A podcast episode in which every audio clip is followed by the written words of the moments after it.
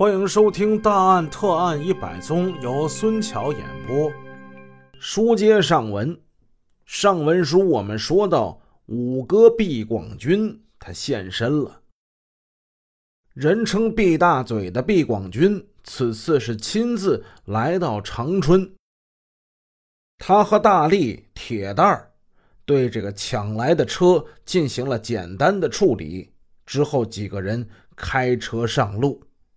毕广军亲自送车已经不是第一次。他在沈阳同时租了四处的房子，加上人熟路广，关系颇多。在沈阳，毕广军不愁没有落脚的地方。那两辆斯柯达还在被扣中，命运未卜。八月二十一号送去的这斯柯达，到目前还没有出手。所以很让他惦记，加上他刚刚弄来的这辆桑塔纳，他认为有必要亲自出马走一趟。有这五哥在身边坐着，手握方向盘的铁蛋儿，心里稳当多了。以前到沈阳送车的多是大力，铁蛋儿他也曾经在六月间跟大力一起往沈阳送过一辆斯柯达。就是枪击未死的赵兴民开的那辆长厢的轿车，可以说是轻车熟路。更让铁蛋放心的是，他此时身上穿着一套武警战士的服装，这套衣服是五哥帮他弄来的，在衣兜里还揣着一本编号为零五九三三零七的武警车辆驾驶证。这个号码跟五哥的武警车辆驾驶证的号码紧挨着，虽然证件上印着周伟的名字，可是照片却是他本人的。那这本驾驶证是哪儿来的呢？这本驾驶证是五哥在一九九六年一月从武警某支队给办来的。某支队里的确有这么一个司机，叫周伟。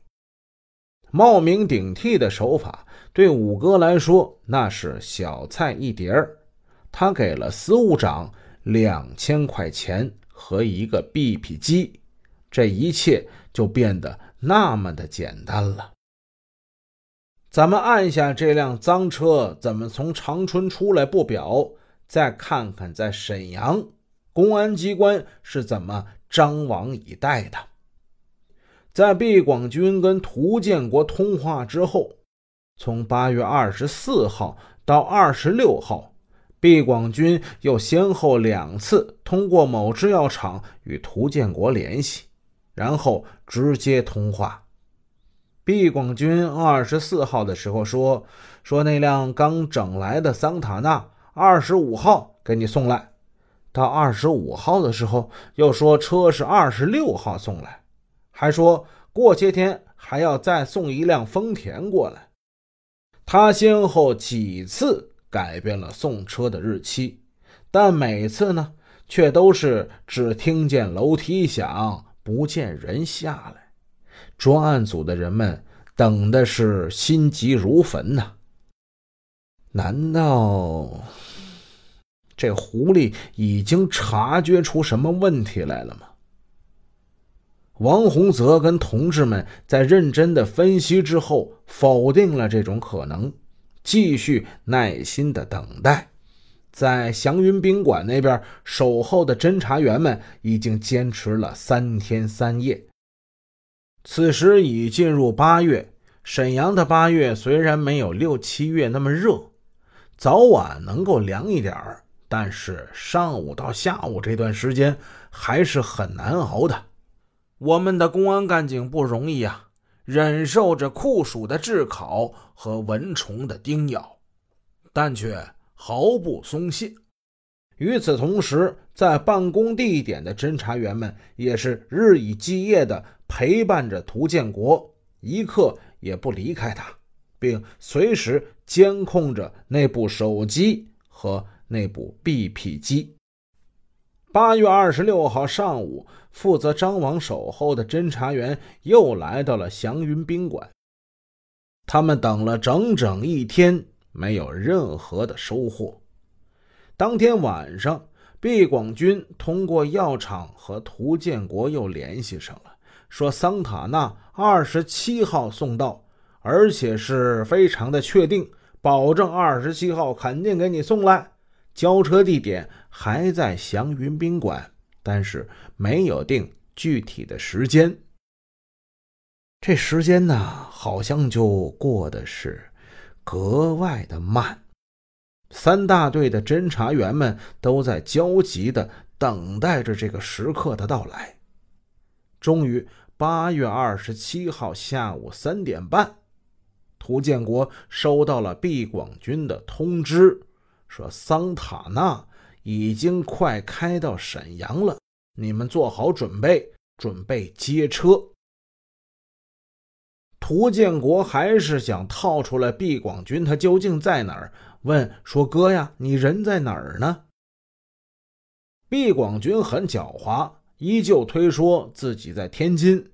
这回自己不会去，送车的是一个穿着武警服装的人。这个人你见过？是上一回给你送过车牌的一个小伙子。毕广军说完，把这电话就给挂了。他们说的是哪个人呢？就是外号叫铁蛋儿的那个家伙。这个铁蛋儿不仅是之前送过一回车，还专门给涂建国送过武警的车牌儿。王洪则料定这辆桑塔纳已经接近沈阳，他向侦查员们简要的做了战前动员，做了具体的分工。然后跟刘小红、苑伟一起带领侦查员们驱车来到祥云宾馆附近埋伏。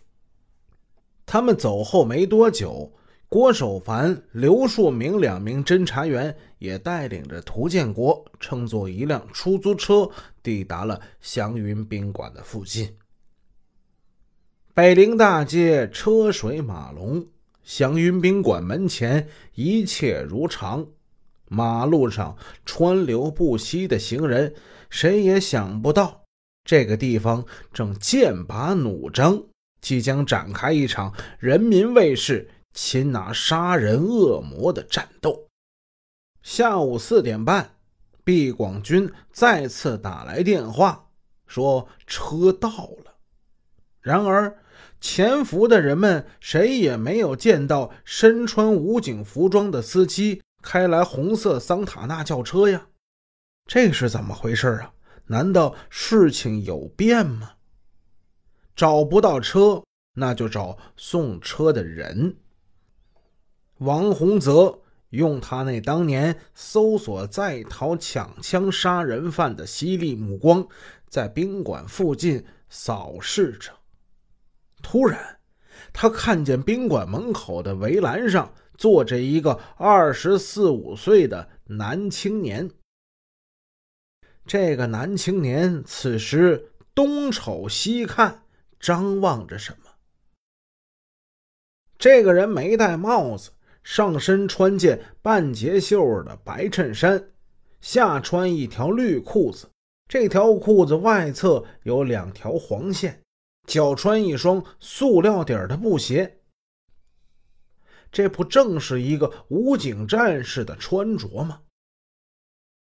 哎，我看就是这小子。王洪泽声音不大，语气却是很肯定。侦查员们一个个是摩拳擦掌，这就要准备抓人。